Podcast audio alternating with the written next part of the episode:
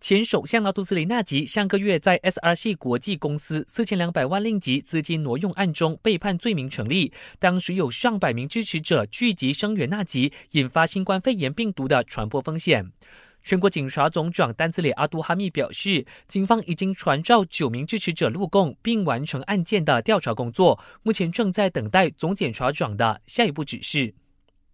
未来马劳返回新加坡只需要居家隔离七天。新加坡卫生部指出，由于马来西亚和新加坡的染病率相近，因此决定和我国达成绿色通道协议，允许那些持有新加坡工作证件的大马公民通过周期性通勤安排返回新加坡，只需要遵守至少七天的居家隔离通知。无论如何，周期性通勤只适用于入境失程的工作者。已经成为新加坡永久居民的大马人回马之后，还是必须自费接受十四天的强制隔离。